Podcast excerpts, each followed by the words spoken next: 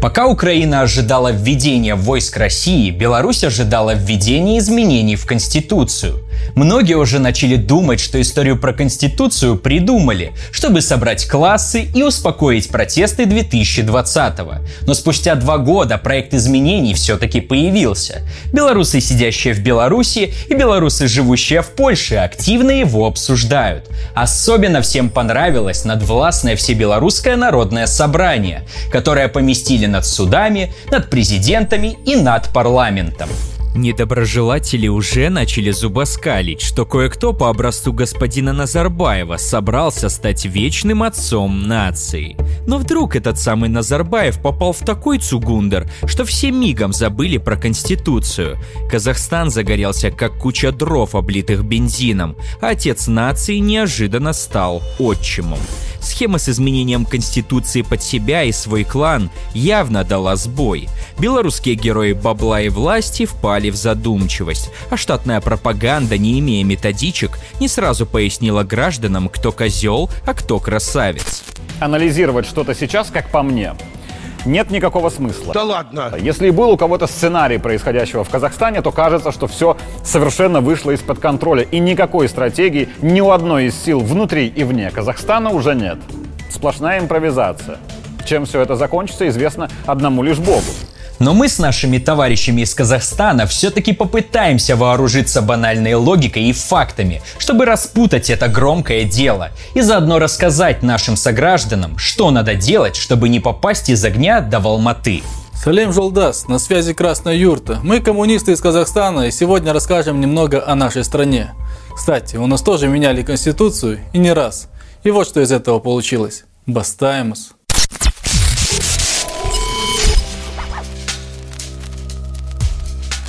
Почему власть имущие хотят записать все свои ходы в какой-то документ? Ведь они и так имеют власть. Во-первых, это красиво показывает, что власть – это власть, а не банда гопников. Во-вторых, для порядка. Собирать налоги и наказывать виноватых проще, когда есть инструкция. В древности и средневековье тоже были своды законов. Там, например, разрешалось зарезать раба, но зато защищались высшие сословия. Со времен буржуазных революций в конституциях формально постулируется равенство всех людей.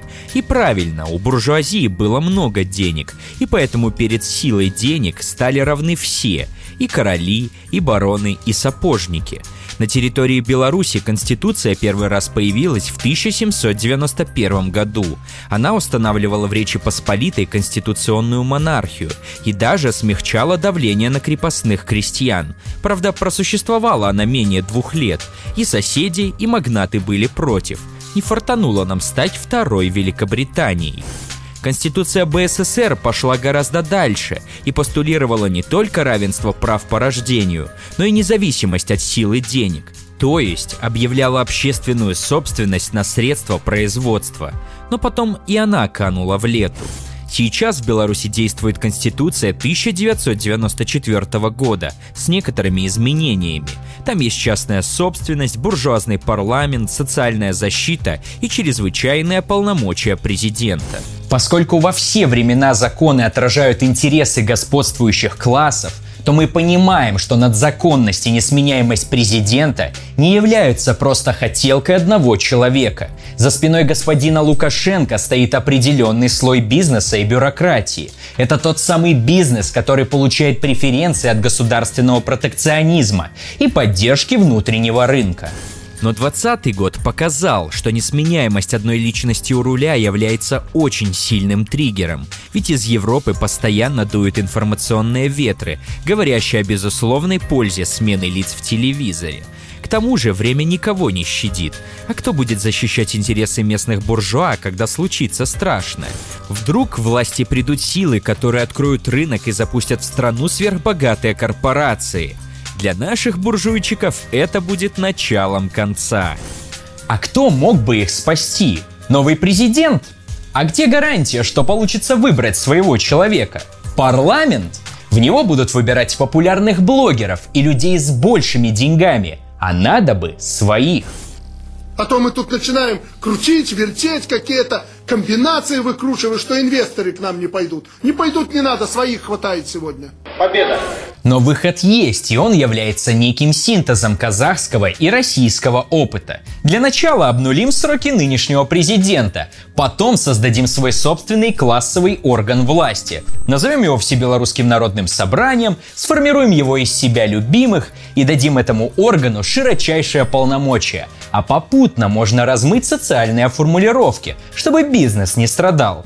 Например, в старом варианте Конституции пенсия полагалась по старости, и это очевидный возрастной критерий. В новом проекте уже по возрасту.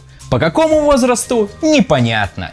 Ранее была прописана гарантия бесплатного медицинского обслуживания. Теперь лечить обязаны за государственные средства. Но сколько этих средств выделят, это решать депутаты.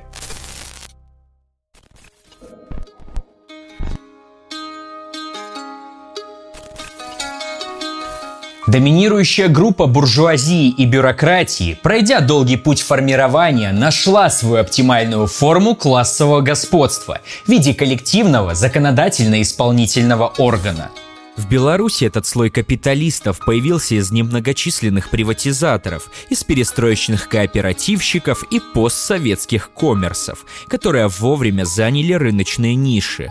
В начале 90-х местные руководители предприятий, и частных, и государственных, чувствовали серьезное давление более богатого российского капитала.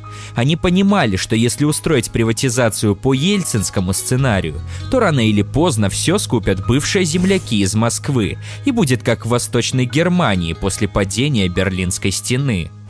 Нам думается, что этот консенсус капитала и красных директоров в купе с обнищанием народа определил курс государства на защиту собственности и рынка, а также на какую-никакую социальную защиту населения. Тем более, что величайший уровень индустриализации Беларуси со времен СССР не давал достаточной базы для оголтелого национализма. И разыграть национальную карту ради сплочения вокруг национальных мифов было крайне затруднительно.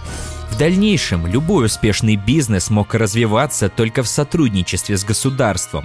Образно говоря, происходила кооптация капитала в систему, что, конечно, не мешало существованию слоя независимого капитала, который зачастую был ориентирован на зарубежные инвестиции и рынки. Например, небезызвестный «Газпромбанк» с Виктором Бабарико во главе. В Казахстане получилось по-другому. Начать, пожалуй, стоит с личности нашего Солнцеликова. Пришел он к власти в 89-м, как правая рука Горбачева. У Назарбаева был один плюс – он не хотел распада СССР. Но с одним нюансом – перестройка должна победить. Мишка Меченый даже предлагал ему должность председателя Совета Министров. Чтобы вы понимали, такой должности в свое время хватило Маленкову для ареста Берии. Но Назарбаев почему-то отказался. Прими он ее, может быть пошел бы СССР по китайской дорожке. Так вот, Нурсултан Абишевич был страстным любителем рыночных реформ – в Казахстане началось яростное разграбление всего и вся, ну то есть приватизация. В первую волну приватизировали более 4000 предприятий и более 400 колхозов. В один момент сотни тысяч рабочих были выброшены на улицу, а жизнь в аулах перешла на примитивное натуральное хозяйство. Затем позволили населению приватизировать жилищный фонд, преподнеся это как великий дар. Хотя жилье и так принадлежало народу, это было своего рода взятка, ведь каждый новый владелец жилплощади становился соучастником уничтоженной социалистической республики. Но к концу 90-х начались песни о необходимости инвестиций. Сходу продали 54 предприятия иностранцам, по сути, сдали людей в иностранное рабство. С тех пор так и живем. Как могут сочетаться права человека и капитализм? Конечно, в глазах либеральной общественности права человека – это возможность нести любой бред. Главное, чтобы безнаказанно. И плевать, что ты сам живешь в нищете. Это ведь свобода и твой личный выбор. Для нас же права человека – это права рабочих, обеспечивающие высокое качество жизни. В 89-м на весь Союз гремела карагандинская забастовка шахтеров, и Назарбаев довольно неплохо успокаивал рабочий класс. Я Назарбаев. Я думаю, мы с сливочным маслом вам поможем, чтобы не было расселения никаких талонов. Это вот один момент. Теперь по мясу мы по тормозкам выставили вопрос по колбасе. Вот эту часть мы рассмотрим. Вот эту часть рассмотрим. А Горбачев даже удовлетворил все их требования. А затем наступили поистине страшные времена. Предприятия останавливаются, зарплаты не выплачиваются, забастовки металлургов, учителей, соцработников. Но на них уже никто не обращал внимания. Их давили, даже не документируя. Например, по рассказам бывшего премьер-министра Терещенко можно узнать про катастрофу в Приозерске, когда в городе из-за аварии не было горячей и холодной воды. Система отопления вышла из строя, продукты питания не поступали. Руководство Приозерска писало письма на имя премьер-министра Казахстана с просьбой выделить людям сливочное масло и молоко. Его не было даже для детей, кормящих и беременных женщин. Реальный голод. Но кто о нем сейчас говорит? В 90-х наш рабочий класс был беспомощен. У него не было инструментов для сопротивления. Плюс ко всему, мы первыми в СНГ провели пенсионную реформу до того, как это стало мейнстримом. Но ближе к нулевым, когда уже местные элиты поделили между собой все, что не продали иностранцам, Эльбасы задумался о том, как оставить о себе лучшее впечатление у современников и потомков. Начались большие имиджевые стройки. Левый берег Астаны, Азиада, Экспо, ЛРТ. Благо денег было достаточно на фоне высоких цен на нефть, которые все как один были провальными. Как с точки зрения качества, так еще и имиджа. Внутри страны они стали черными дырами коррупции и вывода средств в офшоры. А за пределами Казахстана мировая общественность эти горе-проекты даже не заметила. Зато заметила комедийный американский фильм «Борат» о казахском журналисте в США. Кстати, у нас на канале есть видео об этом. А потом?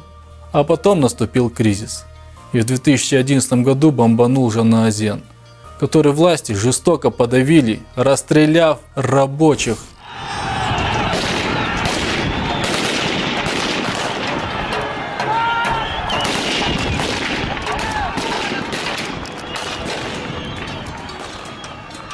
Олигархи понимали, что от нефти зависит экономика страны, и один потерянный день – это миллионы долларов для транснациональных компаний – о страшных событиях Жаназена 2011 года можно посмотреть на канале у Вестника Бури. И да, никаких серьезных санкций и ограничений для верхушки и страны, повторюсь, за расстрел рабочих, это не повлекло. Ну разве что Стинг отказался проводить свой концерт. Почему? Потому что казахская буржуазия выполняла приказ буржуазии мировой. Зачем же наказывать послушного пса? Тем более он еще не раз пригодится. Пару слов про национализм и идеологический фронт. В 90-х была полная анархия, легкий патриотизм – вот и вся идея казахстанского государства. Ощущение, будто все 90-е Назарбаев только и ждал, когда можно будет вернуться под крылышко России. Не секрет, что даже Евразийский союз был предложен Назарбаевым аж мохнатом в 94 году. А потом началось. Казахстанская идеология сейчас – это ровно между Белоруссией и Украиной. С одной стороны, официальная власть уважает победу в Великой Отечественной войне – особо не обливают грязью героев советского прошлого. А с другой стороны, снимаются фильмы про фашистских приспешников, педалируется тема голода и репрессий как логических следствий социализма. Есть, конечно, у нас и радикальные объекты в политике, которые кормятся из западных фондов, но их особо к штурвалу не пускают. Пока что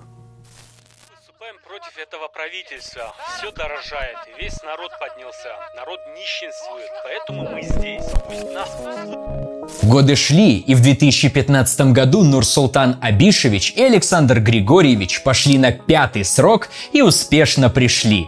И тут и там оппозиция заявляла о нарушениях, но миру было не до этого. Давние партнеры по бизнесу делили Украину. Лукашенко продолжил приносить счастье и стабильность, а Назарбаев, задумавшись о вечности, объявил о начале конституционной реформы. Казахстане увеличивались полномочия парламента. Первому президенту, или как его теперь называли, Елбасы, давались гарантии неприкосновенности. Он становился пожизненным председателем Совета Безопасности. Совет, будучи конституционным органом, координирует государственную политику в сфере защиты конституционного строя. Чуть-чуть похоже на проект Всебелорусского народного собрания. Есть у Нурсултана Абишевича любимая настольная записная книжка. Называется «Конституция Республики Казахстан». Она работает как вордовский документ. Ее можно править до бесконечности, в зависимости от настроения первого президента. Для сравнения, за 300 лет существования Конституции США в ней было только 27 правок, а за менее чем 30 лет нашей Конституции правок было аж 93. Когда президент устал быть просто президентом, то он стал первым президентом. Когда же это звание показалось стрёмным, то он провозгласил себя Ельбаса, лидером нации. Справедливости ради, я тоже в юности часто менял ники в интернете. Затем, когда прокачался до президентства 85 уровня, Ельбасе выпустил обновление под названием «Совет Безопасности» и назначил себя пожизненным главой. Это орган, который должен заботиться об обороноспособности и национальной безопасности страны. Даже если этой национальной безопасности мешает другой президент. Кстати, на днях Мажилис снова переобулся и отменил пожизненность Эльбасы в Совбезе. Ждем 94-ю поправку.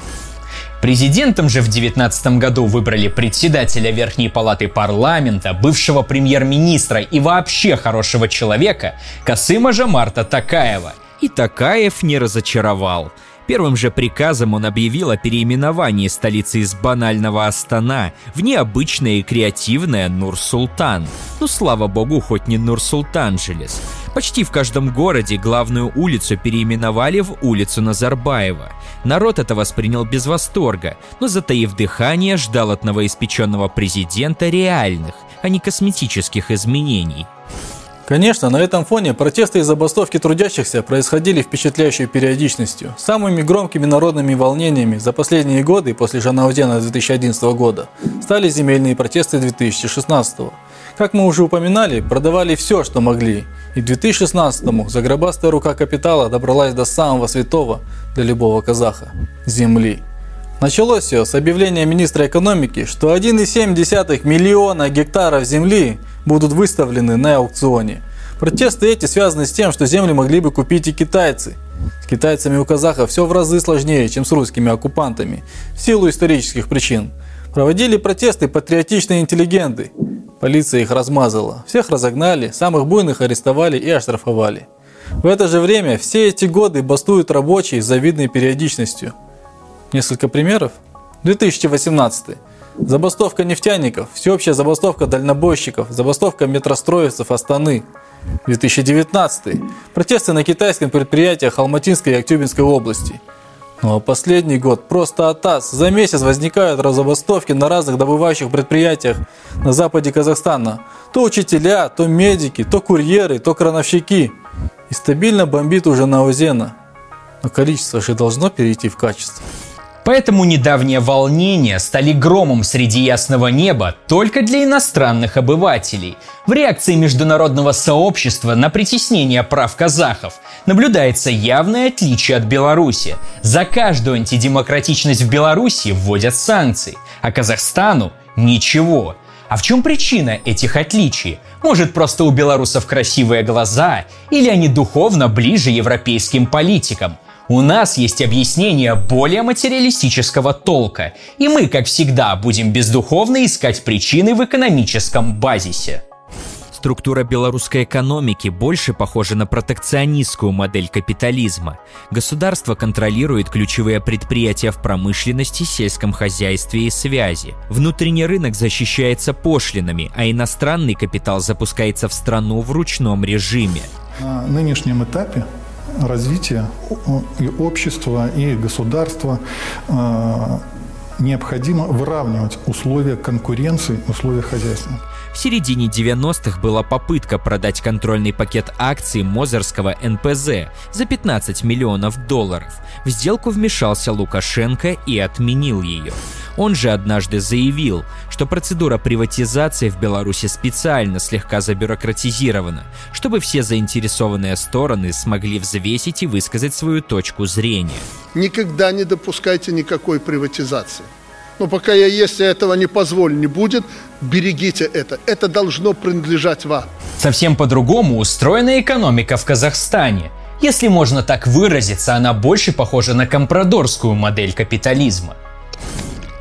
Компрадор – местный предприниматель, посредничающий между иностранным капиталом и национальным рынком. В современности это понятие трактуется как чиновники-бюрократы и бизнесмены-олигархи, наживающие свой капитал на продаже за рубеж отечественных природных ресурсов и торговле иностранными товарами, хранящие свои деньги в иностранных банках, мотивированные на собственные интересы и не задумывающиеся над последствиями для экономики страны – Основа экспорта Казахстана составляет сырая нефть, газ и нефтепродукты. Всего около 53%. Экспортирует Казахстан преимущественно в Китай 13%. На втором месте Россия 11%. На третьем Франция 7,6%. Это приводит к специфическому составу трудовых ресурсов. Рассмотрим их по отраслям. Экономически активное население Казахстана составляет 9 миллионов человек. 400 тысяч из них безработные. В сфере услуг занято 60% экономически активного населения. В сельском хозяйстве 13%, а в промышленности 12%. В трудоемких и близких к промышленности отраслях, строительстве и транспорте трудится еще 14% трудящихся мы видим, что миллионы людей трудятся в низкопроизводительных секторах экономики или вообще там, где происходит перераспределение средств из других секторов. Все это приводит к бедности тех слоев населения, которые не обслуживают трубу. Да и обслуживающая трубу тоже не жируют. А знаете, кто жирует?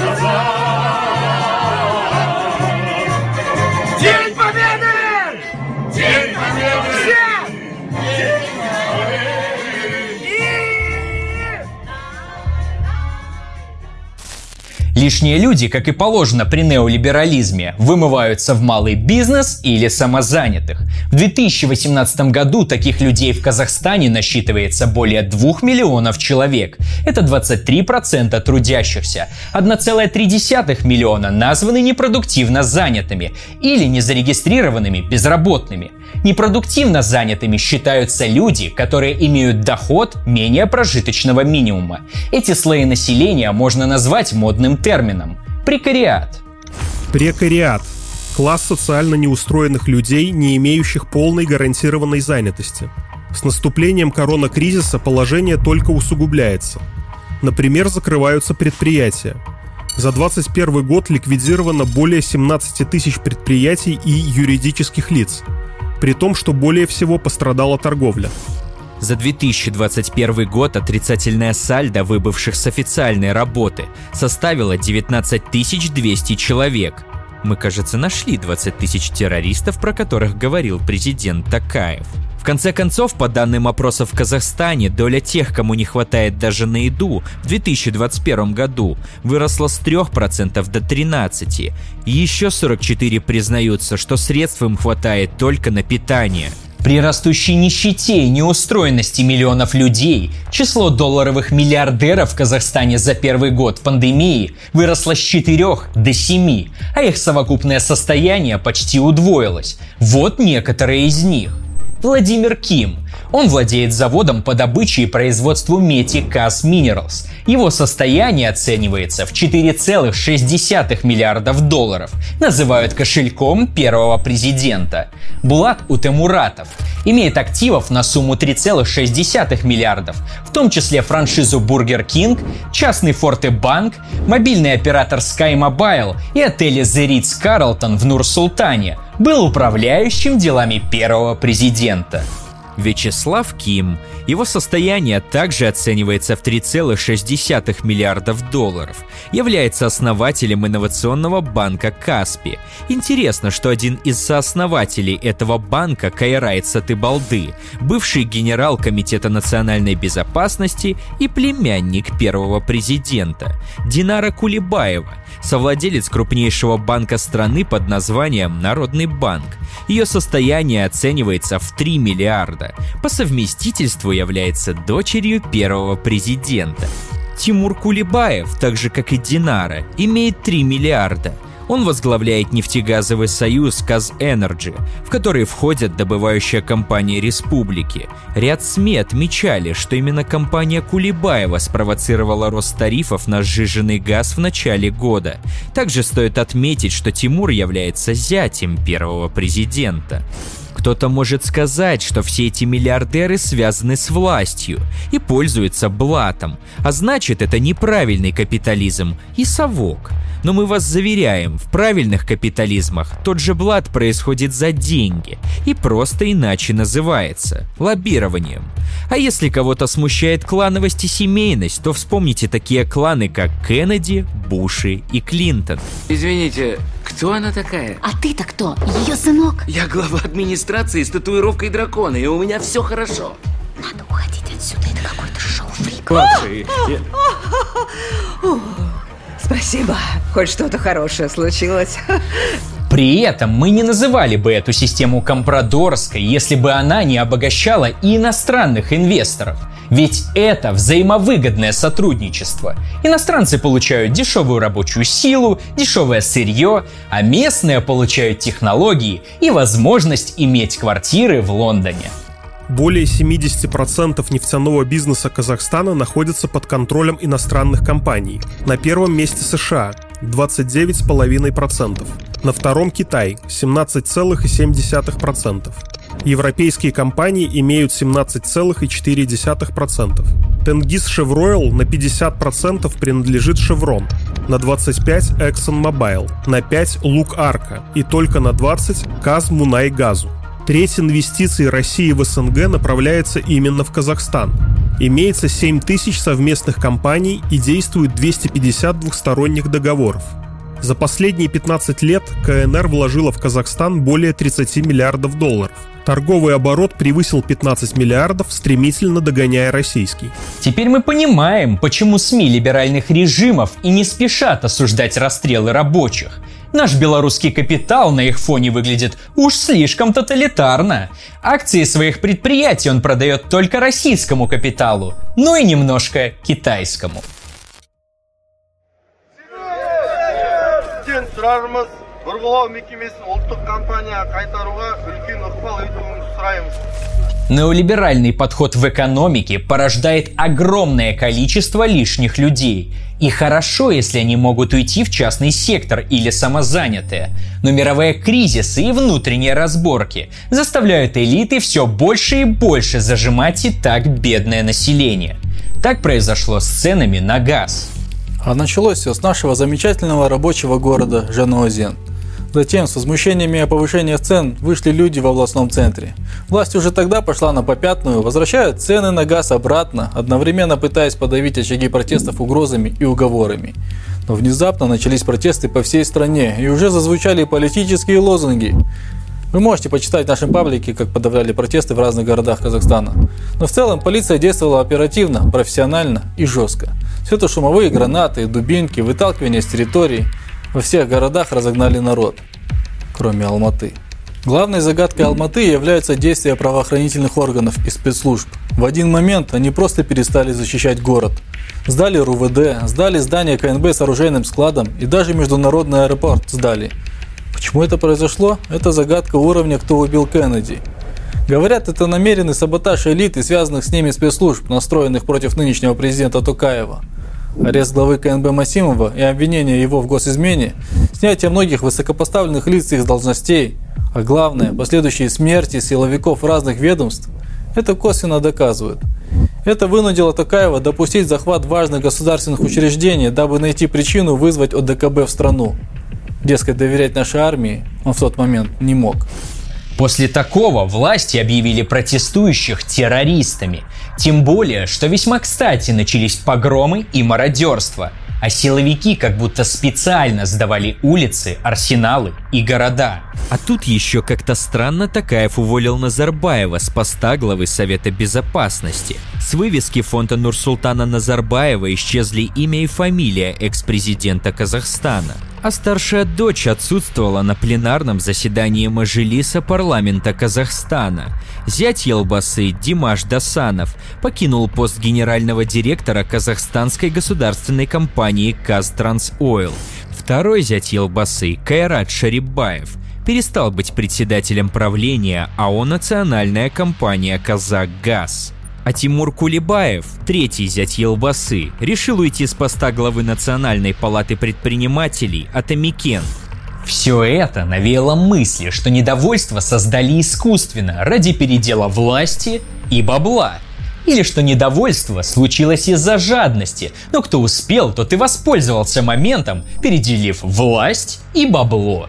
Внешние силы вряд ли что-то могли инициировать. Олигарх из Украины что-то пытался вякать, но у рабочих были свои социальные требования, а бунтовщики были заняты лутингом.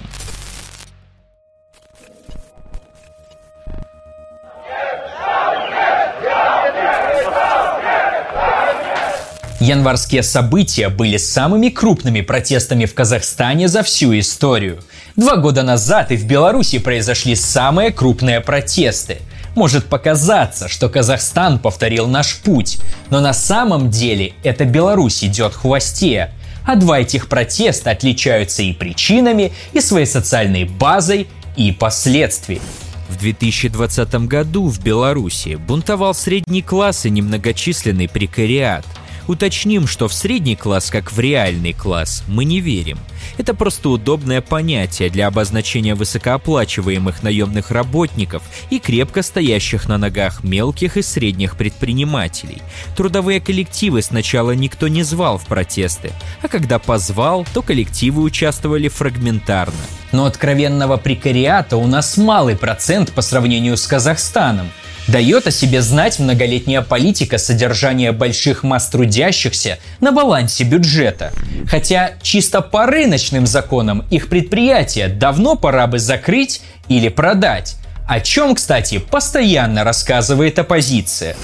Так, в Беларуси доля безработных составляет те же 4%, но имущественное расслоение меньше, чем в Казахстане. Доля ВВП, идущая на оплату труда и социальную сферу в Казахстане составляет около 40%, а в Беларуси около 50%. Все это говорит, что белорусское государство лучше пытается сдержать рост количества неприкаянных людей. Отсюда и такая разница в протестах. Разгул капитала в Казахстане создал слой бедноты и люмпен пролетариата. Те же самые условия вынуждают рабочих сражаться за кусок хлеба, ведь нищета – это осязаемая перспектива. То есть им почти что уже нечего терять. Белорусам не стоит расслабляться. Далее мы покажем, что мы отнюдь не защищены от превращения в прекариат. Это значит, что теперь у нас появился сильный инструмент борьбы с цветными революциями. Когда на члена ОДКБ на Армению, вернее на Карабах, напал Азербайджан в 2021 году, члены ОДКБ ограничились озабоченностью. Но когда в Казахстане взбунтовалась чернь, то Священный Союз Таджикистана, Киргизии, Беларуси, России и прочих моментально ввел войска. Примерно то же было в 1849 году, когда Российская империя прислала войска для подавления революции в Венгрии, или в 1918, когда 14 стран послали войска усмирять молодые советы. Почему надо было оккупировать протесты с помощью ОДКБ? Во-первых, это попытка защитить свои многомиллиардные инвестиции. Только за 2020 год Россия инвестировала в Казахстан более 11 миллиардов долларов. Но президент нашей страны, говоря о мерах, которые наша страна предпринимает, четко заверил о том, что все иностранные инвестиции, это не только касается американских, это и российские, это и, и это с других стран, они будут находиться под надежной защитой. Во-вторых, это показало, что в регионе вновь хозяйничает старый новый жандарм. Ведь не зря же Россия ставит ультиматумы блоку НАТО. Угроза иностранного вторжения стала реально осязаемой. Поэтому нужно изо всех сил сохранять покой хотя бы в сфере своего влияния. К тому же Казахстан это стратегическая артерия между китайской экономикой и большим рынком Европы. Через Казахстан проходит половина грузопотока проекта «Один пояс, один путь». А Китай как-никак самый большой босс на этой половине планеты. А новый шелковый путь – это стратегическая связь с миром. Расклад такой, что наши властители дружат больше с товарищем Си, чем с демократическим режимом в США. Так что нечего тут шуметь, бунтовать, бастовать, что, конечно же, одно и то же. Ведь это может подорвать безопасность интернациональной семьи капиталистов. К тому же, мало ли у казахской черни что-нибудь получится, а в соседних странах вдруг возьмут с них пример. Будет нехорошо. В общем, отступать было некуда, и по-любому надо было вводить войска. Мы в Казахстан пришли не убивать, и даже не воевать. Мы люди мирные. И наши военнослужащие также мирные люди. 200 белорусских военных отправились за границу наводить порядок. И этому не помешали многолетние разговоры о миролюбивости, сугубо защитная военная доктрина и слова белорусского гимна про «Мы белорусы, мирные люди». А любое возможное возражение общества прикрыла злая пропаганда, огульно называющая протестующих террористами и погромщиками. Поэтому мятеж надо подавлять в эту же секунду. Быстро, уверяю вас, любое поветрие митинга в любой точке Беларуси теперь будет, скажем, профессионально купировано. Предельно быстро, любыми средствами. Нет той цены, которая дороже жизни тысяч людей и существования государства. Сейчас мы можем констатировать, что Беларусь сделала еще один шаг навстречу войне и стала крайне активна в международном плане. Это, конечно же, могло произойти только в русле желаний нашей крыши, то есть России. Белорусские солдаты уже вернулись в страну и перед ними уже выступил президент. Вам, белорусам и россиянам, я скажу больше, без хвастовства. Вся эта операция, вплоть до деталей, была разработана двумя президентами России и Беларуси в течение одного часа. Все было сделано быстро и решительно, без колебаний. А неплохо бы Казахстану, и я считаю, у него есть только этот путь, предложить вступить в союз Беларуси и России. С учетом того, с чем сейчас президент Такаев столкнется, с каким и внешним, и внутренним э, давлением. Если мы в 2014 году еле осознали ссору России и Украины, а в 2020 привыкали к ковиду, то в этом году нам нужно осознать то, что Беларусь ввела войска в другую страну. Начало положено. Хотелось бы работать даже вдвоем, но не получается у меня. Мы говорили, что Казахстан – это Беларусь в будущем. Мы имели в виду именно неолиберальный уклад экономики, где процветает узкий сектор промышленности с олигархами, сидящими на нем, а вокруг плещется людское море нищеты и неприкаянности. У нас и так 70% получают дохода меньше тысячи рублей. Структура расходов домохозяйств такова, что 40% мы тратим на еду и одежду. Только слепой не заметил, как год от года в Беларуси сокращается уровень социальной защиты. Вспомним отмену льгот, повышение пенсионного возраста, контрактную систему. Последние изменения в Трудовом кодексе тоже довольно интересные. Особенно нам нравится запрет призыва к забастовкам. А еще теперь прогул из-за ареста – это причина для увольнения человека. В Беларуси год за годом сокращается количество работников на государственных предприятиях. Более половины ВВП уже создается в частном секторе. А еще в стране началась волна увольнений работников, замеченных в неблагонадежности. И похоже это на целенаправленную оптимизацию госсектора.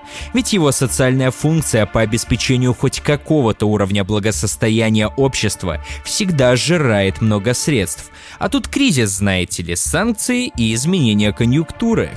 В любом случае, уменьшение численности населения и рост прикарной прослойки будет продолжаться. Этого можно было бы избежать поворотом экономической политики на пользу всему обществу. Но тогда наши властители стали бы обычными людьми, а оно им не надо. Поэтому капиталистам во всем мире остается подавлять граждан, усиливать контроль, купировать самых организованных и буйных, перенаправлять недовольство в русло национализма. Но даже эти меры не спасут от стихийных бунтов. И они ничуть не лучше организованных выступлений. Отсутствие лидеров лишь делает толпу менее управляемой. К тому же, недовольный народ может дать шанс конкурирующим группировкам провернуть передел собственности. И им не помешают ни конституции, ни пожизненные должности. Соскучились по мне? Все уже думали всякое нехорошее про Назарбаева, но он внезапно вышел на связь и заявил, что раскола элит нет, а президент Такаев обладает всей полнотой власти. Еще и в партии будет назначен председателем, а сам Нурсултан ни на что не претендует. Выглядит все это как капитуляция, хотя есть мнение, что это спектакль, устроенный для успокоения населения. Как оно на самом деле, увидим в списках Forbes. Казахстан прошел путь от плановой экономики к неолиберализму. Его власти увидели, что продолжение политики защиты открытого рынка приводит к социальному взрыву. И кажется, что они воспользовались белорусской схемой замерения общества. Из рукава достали классовые уступки и много популизма. Господин Такаев много чего рассказал за эти дни. Следует признать, что произошедшие трагические события во многом вызваны серьезными социально-экономическими проблемами и неэффективной, а точнее провальной деятельностью некоторых государственных органов. Обострилась и проблема неравенства. Она усугубляется из года в год, хотя средние показатели доходов населения вроде бы растут, по крайней мере на бумаге. Однако за приличными средними заработками скрывается сильное имущественное расслоение в обществе. Благодаря первому президенту Ельбасе в стране появилась группа очень прибыльных компаний и прослойка людей, богатых даже по международным меркам. Считаю, что пришло время отдать должное народу Казахстана и помогать ему на системной и регулярной основе. При этом, оставаясь рыночным тоталитаристом, предлагает улучшить капитализм. Особое внимание нужно уделить развитию малого и среднего бизнеса в регионах. Нужно обеспечить согласование правил и процедур с Амрухазна, с Министерством финансов и Агентством по защите и развитию конкуренции. На протяжении многих лет высокая инфляция остается ключевой проблемой нашей экономики. Она снижает эффективность экономической и социальной политики. Доходы всех групп населения должны расти по мере роста экономики – это непреложная аксиома, которая в нашем случае не работает. Ключевыми выгодоприобретателями экономического роста стали финансово-олигархические группы. Например, Банк развития Казахстана, по сути, превратился в личный банк для избранного круга лиц. A few moments later. Задача состоит в том, чтобы привлечь вас, национальную буржуазию, к самому активному участию в трансформации социально-экономической модели страны. Он заявил о провальной работе некоторых госорганов, о том, что у власти искаженное представление о жизни простых людей. Он критикует олигополию и заявляет, что ключевыми выгодоприобретателями роста стали финансовые олигархические группы. Он ввел пятилетний мораторий на рост зарплат членов правительства и депутатов – поручил разработать программу повышения доходов населения и предоставить конкретные меры по снижению бедности. Поручил разработать отдельные меры для отстающих регионов. Не забыл президент и силовиков. Приказал повысить зарплату всем сотрудникам силовых структур. Будет увеличен количественный состав спецподразделений МВД и Национальной гвардии. Хочу отметить мужество бойцов спецподразделений Министерства внутренних дел в отражении террористической агрессии. Командованию силовых структур незамедлительно приступить к отработке боевых навыков, оснащению эффективными средствами защиты и нападения и даже удовлетворил социальные требования трудящихся. Вот что раскачанная лодка делает с человеком, а мог бы расстрелять. Хотя вооруженных бунтовщиков было приказано как раз таки стрелять.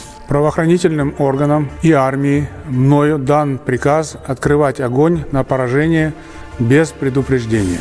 В Актобе установили предельные цены на сжиженный газ – 50-55 тенге за литр.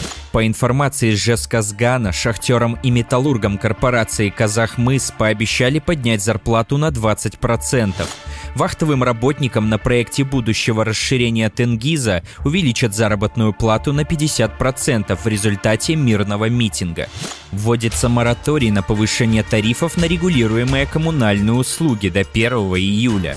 В общем, массовое недовольство народа запалило всю страну. Из арсенала быстро достали элементы социал-демократии, попутно стреляя на поражение по самым буйным. Мы ранее раскрывали эту тактику, и используется она так часто, что набивает оскомину. Метод реально работает. Рабочие вернутся к производству прибыли для своих капиталистов – государство проведет подготовку силовиков на всякий случай. Это могут быть временные меры и сверхпопулизм. Но если Такаев разгромит слишком уж жадную часть компрадорских элит и направит часть средств на поддержку населения, то Казахстан пойдет по пути развития Беларуси. Будет иронично. Белорусы идут в казахскую модель, а казахи в белорусскую. Спешу тебя расстроить. Такаев объявил о приватизации Национального фонда Самру Казана. Так что даже миллиметрового шажочка в белорусскую модель у нас не предвидится. Зато мы бежим в припрыжку. 18 января Витебск обл. имущество выставила акции 30 предприятий региона для продажи на аукционах. Как утверждают корреспонденты, более 70% предприятий из перечня на приватизацию работают рентабельно, сработав в 2021 году с прибылью. А еще Александр Григорьевич вроде бы сыграл молодцом и помог союзнику по ДКБ. Но не станет ли это примером, как легко могут оттереть сильный клан от власти за считанные недели?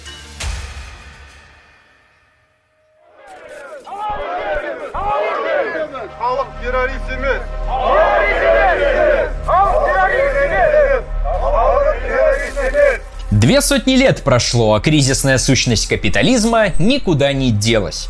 С одной стороны, кризисы ухудшают положение трудящихся, а с другой стороны, они создают возможности для коллективного преодоления капитализма и тем самым прекращения кризисов раз и навсегда. Судите сами. Во время кризиса элиты разных стран или даже внутри одной страны начинают делить собственность и власть. Такая борьба может вызвать управляемые протесты, а протесты могут нечаянно выйти из-под контроля. Или, например, занятые конкуренцией, они не успеют отреагировать на действия народа. Это все уже было в истории французской, октябрьской, американской революций. Это будет и в будущем. К тому же кризис вынуждает бизнесменов повышать цены и снижать зарплаты, а государство уменьшать социальную поддержку, а это приводит к массовому недовольству и сплочению масс. И пролетариат, и мелкий бизнес, и часть крупного начинают смотреть в одну сторону. Остается вопрос, кто из них будет ведущим, а кто ведомым. Нужно помнить, что подачки отступившегося работодателя или правительства ситуативны и временны. После успокоения масс капитал все равно приступит к новому витку грабежа трудящихся. Все равно приведет все к кризису. И все равно отдуваться будут простые люди. Когда-нибудь общество снова взорвется, и опять ему сделают подачку в виде повышения зарплаты или пособий, которые через несколько лет вернутся богачам в карман. Потому что богачи постепенно повысят цены на товары и, округлив глаза, обзовут это инфляцией. Мы сейчас находимся внутри самого сильного кризиса за последние 90 лет. Многие вещи, невозможные 10 лет назад, происходят чуть ли не каждый месяц. США штурмуют Капитолий и бунтуют городские низы, Китай угрожает Тайваню, американцы угрожают Китаю, Россия ставит ультиматумы НАТО, а белорусские военные отправляются за границу. Передел мира набирает обороты, и скоро все это покажется милыми несуразностями, ведь глобальные противоречия решаются глобальной войной. Временные социал-демократические меры не решают вопроса. За красивую жизнь олигархов все равно отвечают работяги, а и в кризисах страдают они же. А олигархи только богатеют, Народы мира держат в стойле как овец, иногда кормят, иногда лечат, периодически стригут, а в конце концов забивают на бойне. Порвать этот порочный круг можно только полным переформатированием системы. Сделать это можем только мы сами. Элитам это абсолютно не нужно. Они знают, что тогда потеряют все, и им придется работать. Наверное, поэтому и Восток, и Запад были удивительно единодушны в подавлении пролетариата и люмпенов в Казахстане. Сто лет назад английские рабочие с помощью забастовок остановили интервенцию в советскую Россию.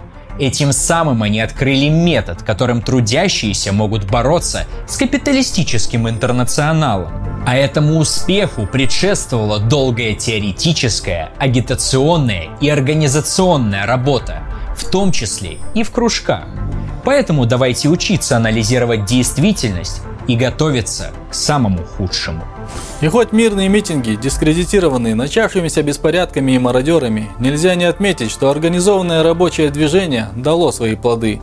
И что бы там ни говорили либералы, мол, у нас народ не тот, что совковое мышление, что мы терпилы и покорное стадо, но только именно там, где осталась советская промышленность, митинги и забастовки прошли мирно и достигли наибольших успехов.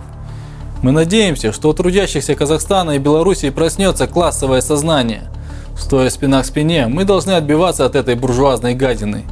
Пока же капиталисты действуют единым фронтом, и вот войско ДКБ доказывает это. Подумай про это, сябра. Ойлан Жолдас.